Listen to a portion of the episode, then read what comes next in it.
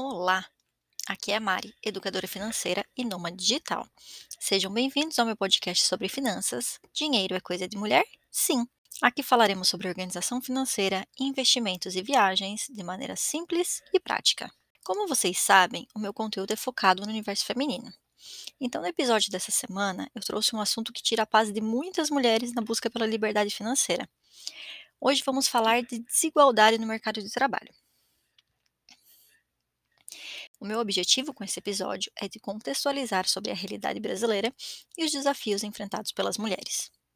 E, claro, reforçar a importância de aprender a cuidar bem do seu dinheiro. Vamos começar. Vou começar a nossa discussão trazendo um dado que não me deixa nem um pouco feliz.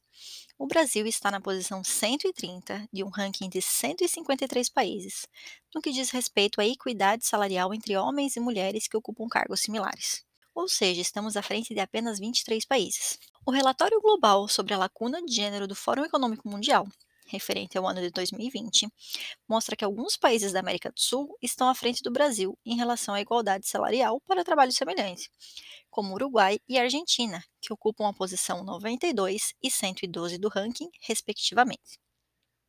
Além disso, dados coletados pelo IBGE mostram que, no Brasil, no terceiro trimestre de 2022, o rendimento mensal das mulheres empregadas era 21% menor do que o dos homens.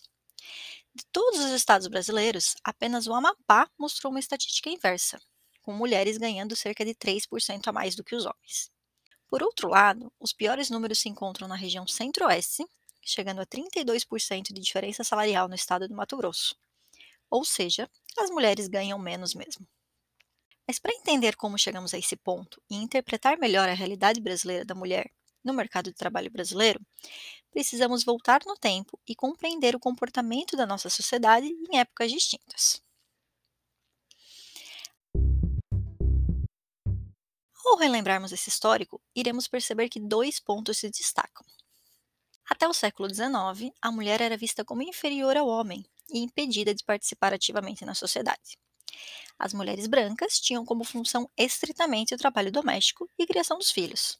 A situação das mulheres negras era ainda pior, mais violenta e excludente. Apenas em 1934, com a Constituição Federal, a situação começou de fato a mudar. As mulheres conquistaram direitos trabalhistas que as permitiram ingressar no mercado de trabalho, deixando de atuar apenas nas atividades domésticas. Na sequência, houve uma série de mudanças que abriram um maior espaço para as mulheres na economia do país. Dentre elas, podemos citar: Primeiro, o aumento da demanda por trabalhadores a partir da década de 70, devido ao processo de expansão econômica e urbanização das cidades. Segundo, mudança nas normas e convenções sociais e culturais, com transformações nas estruturas das famílias e a divisão das responsabilidades do lar. E em terceiro, maior interesse das novas gerações em combater as desigualdades existentes, contribuindo para mudanças sobre os papéis de gênero na sociedade. Sabemos que as desigualdades de gênero não acabaram, mas esses são exemplos de pequenos passos dos últimos 30 anos que nos direcionam a um caminho de maior equidade, principalmente no que se refere ao mercado de trabalho. Mas todos esses avanços vêm ocorrendo de forma bem lenta, e só é possível identificá-los melhor quando investigamos períodos mais longos. Se analisarmos apenas a última década, por exemplo, observamos que as melhorias nos principais indicadores sociais de gênero, infelizmente, foram mais modestas. E um fator agravante dessa jornada foi a pandemia de Covid-19, que trouxe ainda mais desafio nos espaços conquistados pelas mulheres e interrompeu o processo de melhoria da inserção feminina no mercado de trabalho. Sabemos que esse momento não foi fácil para ninguém, mas para o público feminino a situação foi ainda mais complicada.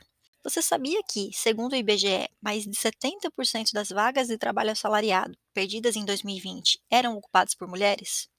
Um dado bem desanimador. A sensação é de que começamos a regredir, não é mesmo?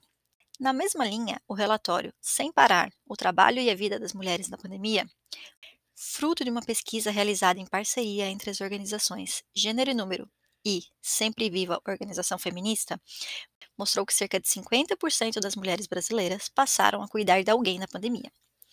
Esse dado reforça que o cuidado familiar não remunerado é visto em muitos lares brasileiros como uma responsabilidade feminina, padrão que representa um dos muitos obstáculos enfrentados pelas mulheres na busca de oportunidades no mercado de trabalho. Seguindo com mais dados sobre a realidade feminina na esfera trabalhista, segundo a Fundação Getúlio Vargas, a disparidade de participação no mercado entre homens e mulheres chegou a mais de 20%, com 51,56% de mulheres empregadas em 2021 contra 71,64% de homens empregados no mesmo ano. O estudo da FGV fez ainda um ranking das profissões que têm os salários mais altos e a porcentagem de homens e mulheres ocupando cada uma delas. Entre os médicos, por exemplo, o primeiro lugar do ranking, as mulheres representam 51,1% dos profissionais, a única posição do levantamento em que elas superam o índice masculino. Nessa categoria, o salário médio é de 16.341. Em segundo lugar estão os diretores e gerentes gerais, porém a participação feminina cai bastante. Apenas 23% dos cargos são ocupados por mulheres. E a média salarial é de 15.968. O terceiro lugar é dos oficiais das Forças Armadas, com salário médio de R$ 12.657. Dentre eles, apenas 18,3% são do sexo feminino. Um pouco mais adiante na lista, em décimo lugar, estão os técnicos e controladores de navegação marítima e aeronáutica, com salário médio de 9 mil reais. Nessa categoria, a participação feminina ainda é menos expressiva. Apenas 1,2% desses profissionais são mulheres. Outra análise realizada pela Fundação Getúlio Vargas mostra que atualmente existem 8,6 milhões de pessoas desocupadas, sendo que mais da metade, para ser exata, 54,4%, são mulheres. A taxa de desemprego é obtida pela razão entre as pessoas que buscam emprego e a força de trabalho. E os dados mostram que essa taxa sofre grande influência do nível de escolaridade. O desemprego é maior entre as pessoas que têm nível educacional até o ensino fundamental 2 completo e ensino médio completo. Esse padrão ocorre tanto entre homens e mulheres. Porém, os dados analisados pela FGV mostram que as taxas de desemprego por nível educacional são maiores entre mulheres do que homens, independente do nível de escolaridade, o que é mais uma derrota para o público feminino. Sem dúvida, outro fator importante nesse tema é a maternidade. Um estudo realizado pela FGV em 2016 mostrou que, para as mães brasileiras, a queda do emprego se inicia imediatamente após o período de proteção de quatro meses garantido pela licença maternidade. E os números ainda pioram. Após 24 meses, quase metade das mulheres que tiraram a licença está fora do mercado de trabalho, padrão que se sustenta até 47 meses após a licença. Infelizmente, esses números mostram que a licença de maternidade de 120 dias não é suficiente para a retenção das mães no mercado de trabalho. No entanto, algumas empresas estão oferecendo às mulheres uma licença estendida de seis meses. Nesse caso, os dados mostram uma maior probabilidade de que essas mães continuem empregadas após esse período.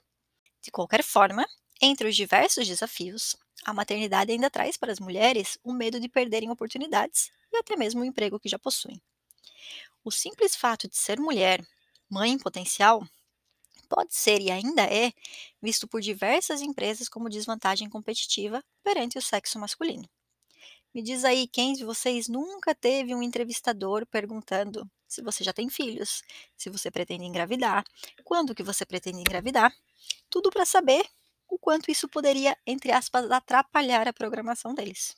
Ainda há um longo caminho para conquistar a equidade nesse sentido. Nossa, eu bombardeei vocês com muitas informações, né? Mas na verdade, a minha intenção é que vocês entendam melhor a nossa realidade e validem as próprias dificuldades com base em números e dados. Pois é, não tá fácil mesmo. Ser uma mulher bem-sucedida no mercado de trabalho é um caminho árduo. Buscamos mais oportunidades e mais reconhecimento. Só que muitas vezes encontramos apenas preconceito, assédio, dificuldades e explorações. Mas calma, não é para te desanimar. Meu objetivo é que você se torne cada vez mais consciente da situação para que possa combatê-la da melhor forma possível. E a educação financeira é uma grande aliada nesses momentos, tanto para que você possa gerir e aproveitar melhor o seu salário, ainda que ele não seja mais justo, quanto para os momentos de sufoco, como uma possível demissão. Agora chega de história triste, né?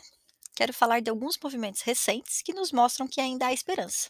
A pauta diversidade e inclusão está cada vez mais em alta nas empresas, tanto no Brasil como em outros países.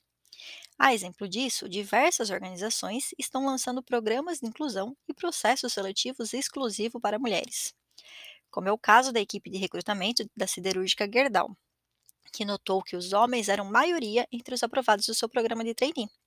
Então, para equilibrar esse percentual em 50%, foram ofertadas vagas exclusivas para mulheres, direcionadas ao público interno e externo da empresa.